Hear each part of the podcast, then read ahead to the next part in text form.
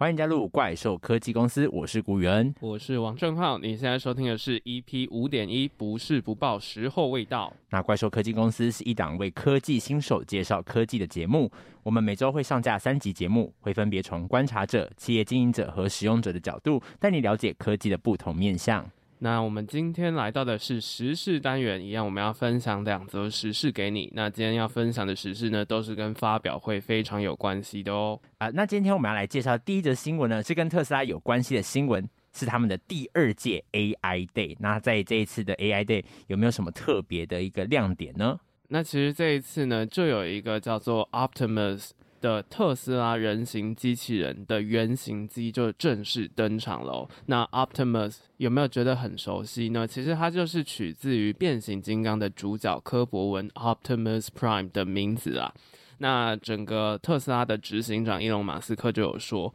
，Optimus 它最快其实明年就可以开始量产喽，然后预计未来三到五年就可以上市销售给一般消费者了。嗯，那他也希望借此机会呢，可以招募到更多的开发者来投入特斯拉的一个行列。马斯克在会中与开发团队共同介绍 Optimus 的时候呢，Optimus 他也自己走到这个舞台的中央，向现场的这些观众呢挥手致意。嗯，马斯克就有表示说，这一次的 AI Day 其实他们要讨论的就是有关于在现实世界当中人工智能的问题，像是应用在自动驾驶方面啊，又或者是人形机器人领域上面。那简单来讲，特斯拉其实也是透过延伸自驾车的概念来开发机器人的。嗯，那我们首先来关注一下，在这一则新闻里面有没有什么科技新闻点？那首先，大家应该就会很好奇啊，特斯拉不是做电动车的公司吗？为什么他们要来发展机器人呢？其实啊，在整个特斯拉的财报电话会议上面啊，马斯克就曾经有提过，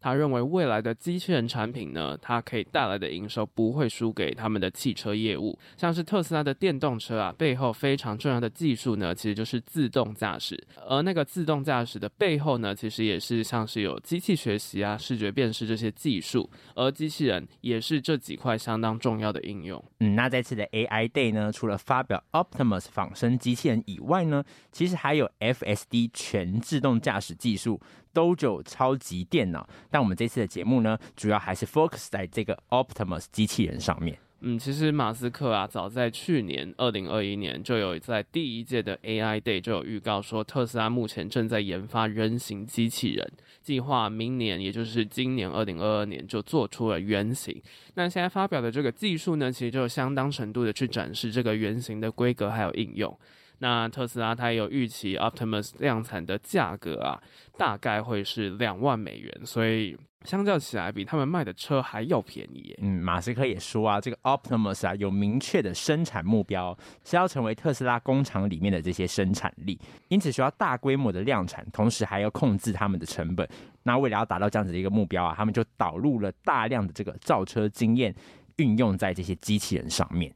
嗯，那这次 Optimus 还有一个亮点，就是它采用和特斯拉的车子相同的导航系统，也具备了 WiFi 还有 LTE 的连线能力，可以及时去侦测环境里面的物体的动向，然后让它前往所要的目标，而不会去撞上周边不需要的物品。嗯，那特斯拉目前其实也针对机器人的使用形态，开发可将功耗维持在最低需求的电池跟驱动程式，让机器人呢可以充电一次就提供工作一整天的电力。马斯克他就有在 AI Day 上面说到，Optimus 将可以取代人类一些比较无聊啊，或者是重复性高，还有危险环境里面的工作。那有朝一日呢，可能会比特斯拉制造的汽车更为值钱，并且还可以取代人类在特斯拉工厂进行制造电池还有汽车的工作。那在原型机上面，其实就有展示他拿水壶浇花的画面。马斯克甚至后来在这个 Twitter 上面有透露啊，Optimus 将有可能推出这个猫女版本。那什么是猫女版本呢？其实就是性爱机器人啦。嗯，讲这么多啊，到底 Optimus 长怎样呢？它的外观呢，其实就和我们一般人差不多啊，都是两条腿。那它全身上下呢，有四十个电机关节，其中有十二组上臂，十二组在左腕，所以呢，可以透过这样子的配置，去流畅的做出细致的手部动作。那在身高方面呢，是一百七十三公分，体重七十三公斤，手部可以拿的重量呢，大概是十公斤。那速度的话，则是来到八公里。嗯，感觉跟我的身材差不多哎。真的吗？一百七十三公分吗？矮一些啦，矮一些啦。不过它还有一个蛮特殊的点，就是在这一次的技术会把这个 Optimus 脸部弄黑。那为什么他们会这样用呢？应该其实就是要强调机器人的四肢的运作，而非脸部的构造。那这其实也让特斯拉在之后可以有更多设计的一个空间啦。嗯，而且其实马斯克他是一个害怕机器人的人，所以他在设计整个 Optimus 的时候呢，他的设计上面他都有尽量的去让机器人可以便利人们的生活，但是还是有一些相关的防护措施，像是在整个负重上面呢，其实它的重量对于成年的男性来讲是可以扳倒的，就不会有什么太可怕的一些问题。嗯，我刚才听到它的重量也是觉得蛮蛮被吓到的。那这边呢，我们就会有一个思考，就是说，诶，那为什么特斯拉啊，它坚持要这个朝向人形机器人的一个开发？因为机器人其实可以有很多的形态啊，不一定是要人形机器人，我们也可以像是猫型机器人一样开发哆啦 A 梦也不错啊。嗯，其实马斯克他就在这次 AI Day 上面提到，他认为整个人形机器人啊，有被其他厂商忽略的两个关键，分别是在制造成本上面，其实人形机器人是可以比较低的，然后还有在跟真实世界互动的大脑上面呢，其实也是要人形机器人才可以做到的。嗯，那传统上来讲啊，我们会认为说人形机器人它有不少的好处。尤其是在服务和照顾的这个方面，如果它有手有脚的话，搬重物啊、搀扶或者是行走楼梯，大概就不会是一个很难的一个问题。而且他如果有脸或者是眼睛的话，对于人类来说，机器人若能借着这些感官，让人觉得说机器人有这个同理心，其实也是蛮重要的一件事情的。嗯，尤其是在这种高龄社会上面来讲，对于陪伴型机器人来讲的话，如果它是人形机器人的话，会更有优势。诶，讲到这里啊，不知道宇恩有没有想到，关于这种照护机器人，又或者是人形机器人，有没有什么比较有名的例子呢？那其实，在过去的课堂上也有听到一些些案例。那像是这个软银的 Pepper，它就一个很可爱的机器人。不过，不过这个发展也蛮可惜的，就是到二零一五年的时候就已经不了了之了。一样也有在做人形机器人的，还有这个领先的公司波士顿动力，那他们在去年二零二一年六月的时候，就从这个软银被换手到现代汽车。嗯，从这样子的角度来看啊，其实这种人形机器人的发展感觉就不是很好嘛。也就是说，整个其实机器人的产业啊，有慢慢的放弃人形机器人这个路线的趋势。原因是因为啊，要能够支援多用途的机器人呢，人形其实是最没有效率的。又或者是说呢，多工啊，反而会降低整个的效率，因为就没有办法各司其职去做那个任务专属于它设计的一些东西。就想想看啊，其实很多事情是没有办法一套模式去符合所有的人体工学的。嗯，没有错。所以甚至从一些定义来看啊，But 也就是这个机器人的概念呢、啊，基本上就是会自己动的一个东西。没有非要人形不可。那举一个简单的例子啊，像是特斯拉在做自动驾驶的时候，究竟是一个机器人帮你开车呢，还是让车子直接可以自动驾驶比较好呢？嗯，这个就蛮值得大家可以想想看的，因为人形机器人呢，其实它也不是完全不值得发展啊，像是。这种人形机器人，因为它就是长得人样嘛，所以它的通用性非常的高，可以做人类会做的一切工作。也就是说，只要是人能做的事情，机器人也可以做到。那我们在这边就提出一个思考，不知道各位听众，你觉得你需要的是一个人形的机器人，它同时能够帮你扫地、洗碗、搬东西，还是三个能够配合各自特殊目的的机器人？哪一个才是比较符合你的一个需求的呢？好，那我们回过头来说。就是整体而言呢、其实没有任何一家公司可以在人形机器人上面可以开创新局面。就是尽管特斯拉这间公司非常的疯狂，像是光是马斯克这一路走来，就像是以前的人都会觉得不太可能会产生的电动车啊，又或者是觉得火箭一定会失败，但是其实它的这些电动车还有火箭都可以成功了。所以或许啊，人形机器人也是在未来马斯克的带领之下，可能也会成功的一个标的。那现在就看特斯拉未来可不可以走出一条自己的新的路了。嗯，不过我们也是要来思考一下，它在市场有没有这样子一个竞争力。它是否真的可以大规模的商业化，然后有它的这个价值存在呢？那这个的话，我们就要从其他公司也在做机器人的这些公司去思考。那说到机器人啊，最经典，然后有成熟，而且是非常具有代表性的，应该就是亚马逊旗下的那个扫地机器人 iRobot 嘛。嗯，没有错。那其实 iRobot 的形状就是一块有厚度的圆盘啦，它可以方便的在这个地上移动。那背后其实有好几个目的啦，一个是圆形的结构，它其实可以减少这个碰撞造成的一个伤害。那再来其实也是成本上面的考量，iRobot 已经很难以低于这个一千美元的价格来进行贩售，所以这个成本考量其实也是消费者在购买很大的一个考量。嗯，而且如果它不是透过圆形，然后是用其他形状来制作的话呢，它的成本恐怕还是会增加不少。然后整个效能来讲的话，也不一定会比圆形更好。也就是说啊，如果你是让 iRobot 再伸出一双手臂呢，其实好像是个比较不务实的感觉，就是反而是让它变成了一种会增加许多潜在故障的一个机会。嗯，那回到这个科技巨头来说，目前有三家公司致力于这个机器人的研发，但是这三家公司发展的面向是很不同的。那分别是这则新闻的主角特斯拉的 Optimus，那亚马逊的 Astro，还有辉达的 Omniverse 当中的机器人架构。嗯，那我们先从亚马逊开始谈起。其实，在去年二零二一年底的时候啊，亚马逊它就有发布了他们的家用机器人 Astro，它是一台小型，而且是针对家庭需求所设计的智能机器人。但是这个机器人呢，和特斯拉的不一样，它不是一种仿生机器人，也就是说，它长得跟人完全不一样。它基本上，它就只是一个加强版的 Echo 智能音箱，再加上轮子。嗯，那在美国科技媒体 The Verge 的一个产品评测中啊，这台机器人它得到了一个评价是跟预期差不多啦，但却还不足以让我掏出钱来买它，更别提说跟外界大多数人想要的那种机器人能做到的事情有多大的一个差距。嗯，也就是他们虽然认为这个小机器人离他们想要的机器人还是有段距离啦。像是目前的轮子设计呢，就只能让 Astro 做非常少的事情，它没有办法上下楼梯，只能在单层作业，而且没有机械手臂的话，它只能观察整个情境，没有办法做事。举个简单的例子来讲好了，假设你现在你要喝饮料，你想要拜托那个机器人去帮你送饮料，它其实是没有办法把冰箱打开，然后取出饮料再送到你面前的。嗯，不过尽管如此啊，它已经在这个正确的方向前进了。那举例来说，因为这个 Astro 啊，它具备这个影像辨识与地图导航的功能啊，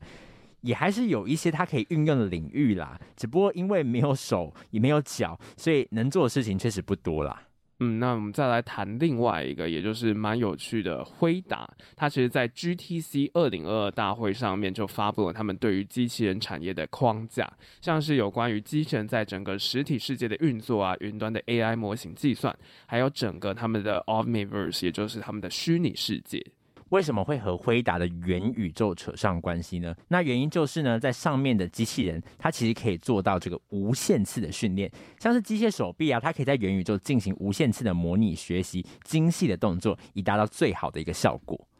嗯，也就是说，Omniverse 呢，他们提供的是一整套的元宇宙平台，还有整个基础架构，就可以让所有想要开发机器人的公司，可以针对他们想要的情境去进行优化。也就是 Omniverse 其实已经提供了基础建设了，那这些公司就不需要去担心建构机器人所需要的整个软硬体架构。那讲浮夸一点呢，就是它让整个机器人行业的门槛降低了，让其他公司可以更好的去入门这行。对于整个机器人产业的未来呢，影响可。可能是会比我们前面讲的特斯拉还有亚马逊更大。嗯，所以总的来说啊，亚马逊的 Astro 小机器人目前最大的一个限制，就是在于它和现实互动的能力上还是非常的有限。它虽然可以帮你把东西送到家里的另一点，但是它就只能搬货而已。当然，加上一个小型的机械手臂，或许可以加强取物的能力，但是注意，它只是一个小机器人而已，代表能做到事情也仅止于小事。嗯，不过亚马逊如果它真的要发展这块，其实它还是蛮有优势的，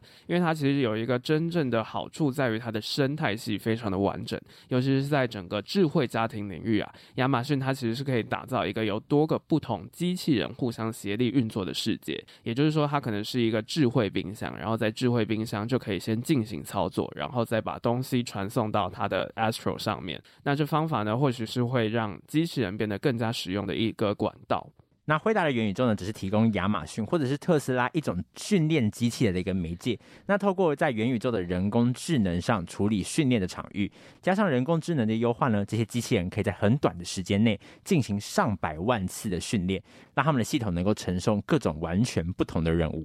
嗯，那讲了亚马逊还有辉达，所以感觉特斯拉是不是就感觉弱下来了呢？但是其实 Optimus 特斯拉的这个人形机器人呢，它还是有非常值得我们关注的地方。原因是因为它其实一开始最重要的目标就是要能够在特斯拉的造车工厂里面可以发挥功能，成为有效的机器人员工。嗯，那其实特斯拉的造车工厂和其他的工厂比起来，已经算是高度自动化了，但是还是会有相当多需要人力处理的部分。那这些人力处理的工作部分呢，其实都可以由这些人形机器人来处理。等到完善之后呢，自然就可以扩及到这个消费者端。那说起来好像很简单，但是其实也没有那么容易，因为特斯拉还有一个缺陷，或者是说一个挑战，他们必须要先克服。那我们这里就先简单讲一下，其实就是特斯拉和其他做人形机器人的公司比起来啊，虽然它的价格比较便宜，可能会有量的优势，但是其实呢，它的背后的技术，像是感测啊，又或者是 FSD。它采用的是那种纯视觉辨识，其实是会很有问题的。那这到底是什么意思呢？我们会在 EP 七点二的下集揭晓哦。嗯，那这边再提供一个思考给各位听众啦。你认为机器人的未来到底是亚马逊的 Astro 这种注重机能性的机器人呢，还是特斯拉 Optimus 这样子的人形机器人会吃下市场呢？好，我们就一起来思考看看。那我们今天的第一则新闻就讲到这里，接着进入到我们的第二则时事喽。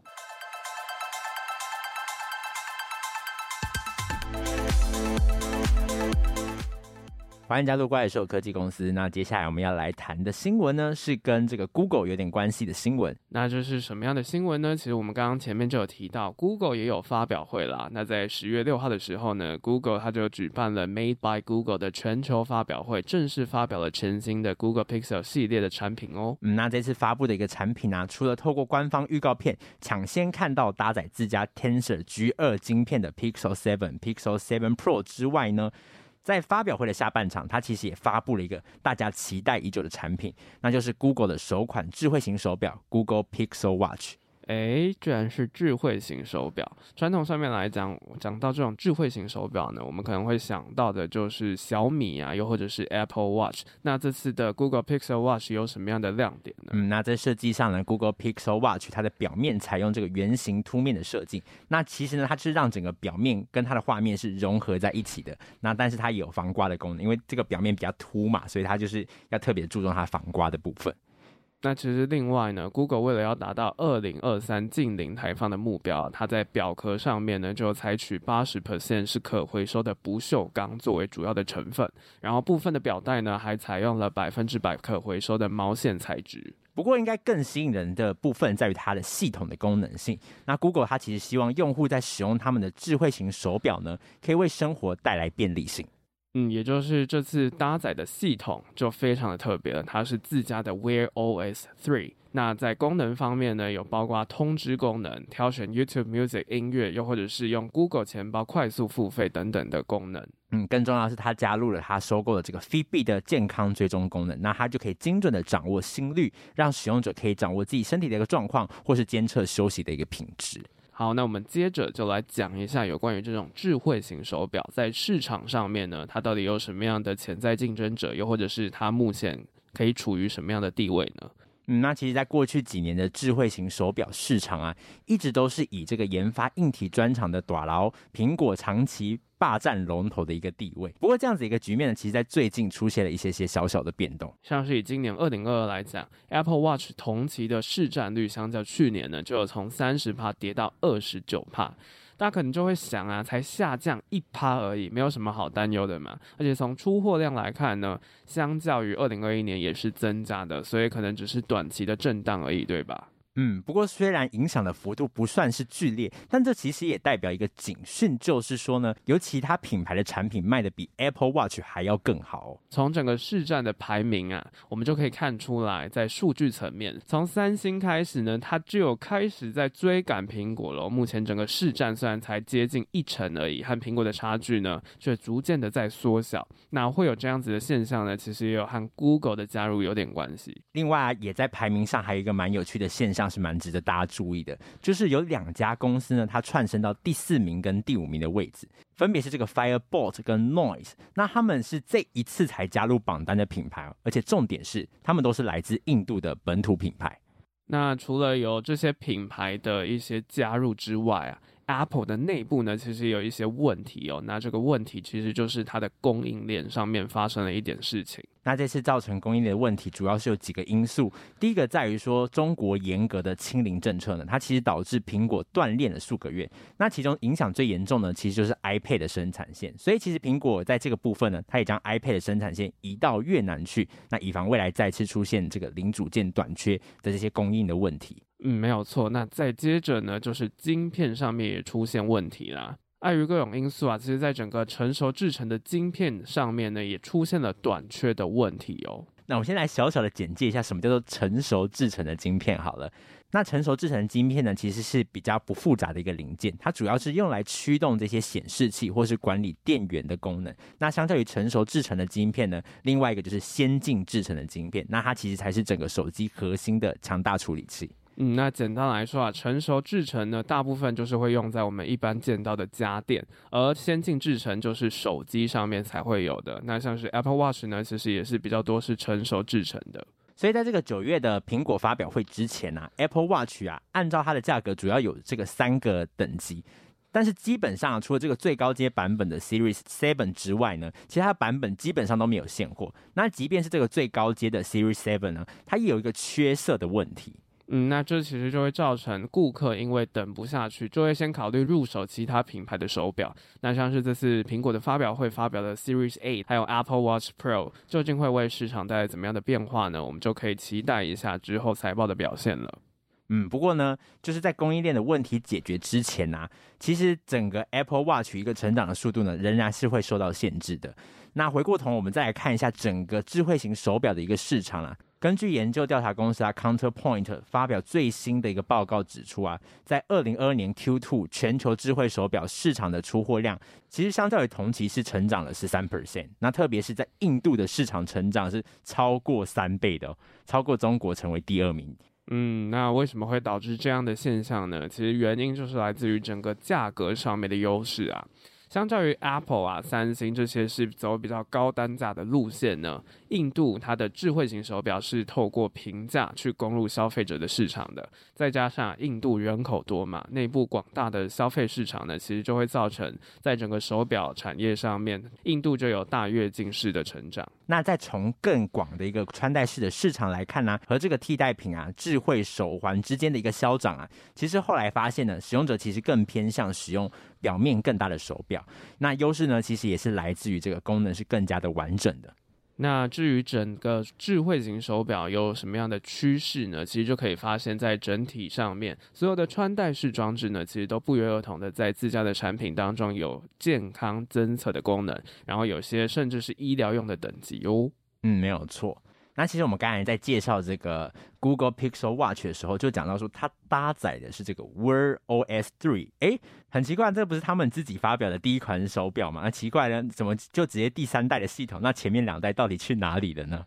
嗯，那其实 Wear OS 呢，它其实算是安卓系统的一个分支啦。它是专门为智慧型手表又或者是未来的穿戴式装置设计的一个系统。那这个系统其实在二零一四年就已经有了，只不过当时不叫做 Wear OS。而是叫做 Android Wear，那到了二零一八年的时候，它才正式改名叫 Wear OS。在这次的发表会之前呢，其实这个系统呢都是跟其他有在做智慧型手机的企业合作。嗯，那这个合作呢，其实就在去年二零二一年有一个蛮重要的一个合作，就是震撼了整个苹果智慧型手表龙头地位的关键，就是在韩国的科技巨头三星，他们让自家的 Galaxy Watch 4装上了 Wear OS。没有想到这个两者相加的使用体验啊，大获好评，所以这个 Galaxy Watch 4呢系列出货量就远超过预期。三星也刷新了自己季出货量的一个记录，出货量是仅次于苹果。那这样子的一个合作呢，其实也造成了三星跟 Google 双赢的一个局面了。嗯，不过这样子的合作其实也不是什么样第一次的合作，早在整个 Android 时代呢，Google 就非常习惯采用合作的模式去营造双赢局面。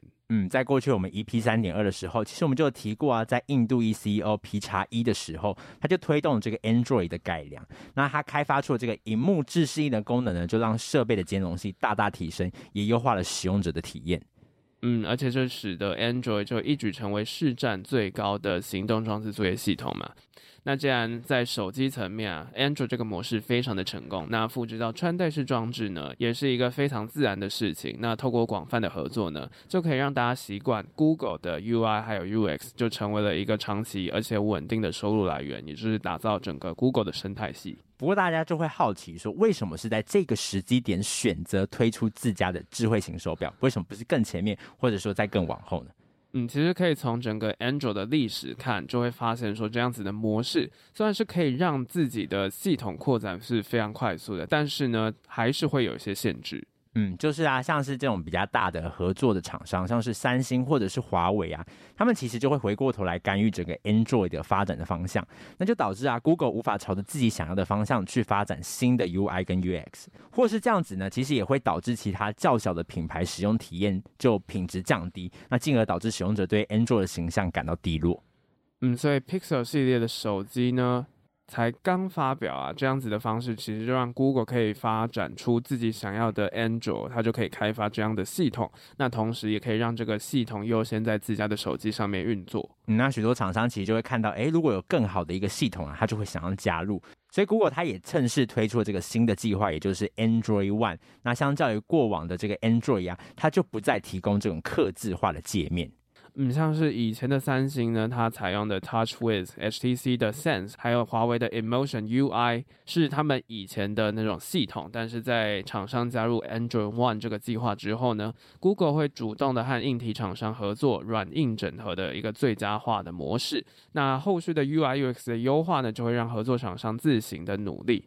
也透过这样子的方式啊，其实 Google 呢就很明显的拿下他们的主导权。那回过头来看，其实，在智慧手表上也是遇到一个同样的状况，三星同样也成为了这个合作的大户。也就是说，三星他们又拥有了影响开发方向的一个主导权。所以这个时候呢，Google 就学乖了，他就必须要一个配套的手段嘛。那也就是这一次发表 Google Pixel Watch 的其中一个原因之一了。嗯，虽然目前呢，整个三星的智慧手表还有 Google 的智慧手表，它们系统上面的差异性其实是不大的，但是未来呢，Google 它推出原生版的 Wear OS 是非常有可能的。然后再加上手表穿戴式装置的龙头 Apple，它现在面临的供应链短缺问题呢，Google 在这个时间点进场是大家非常有可能会转向这个 Pixel Watch 的时机。那原因其实就是因为他们市场定位是稍微比较相近，都是采用比较一个高单价的一个服务的一个模式。那当然除此之外啦，Google 当然也希望自己能够将软硬体整合成像是 Apple 一样那种完整的生态系，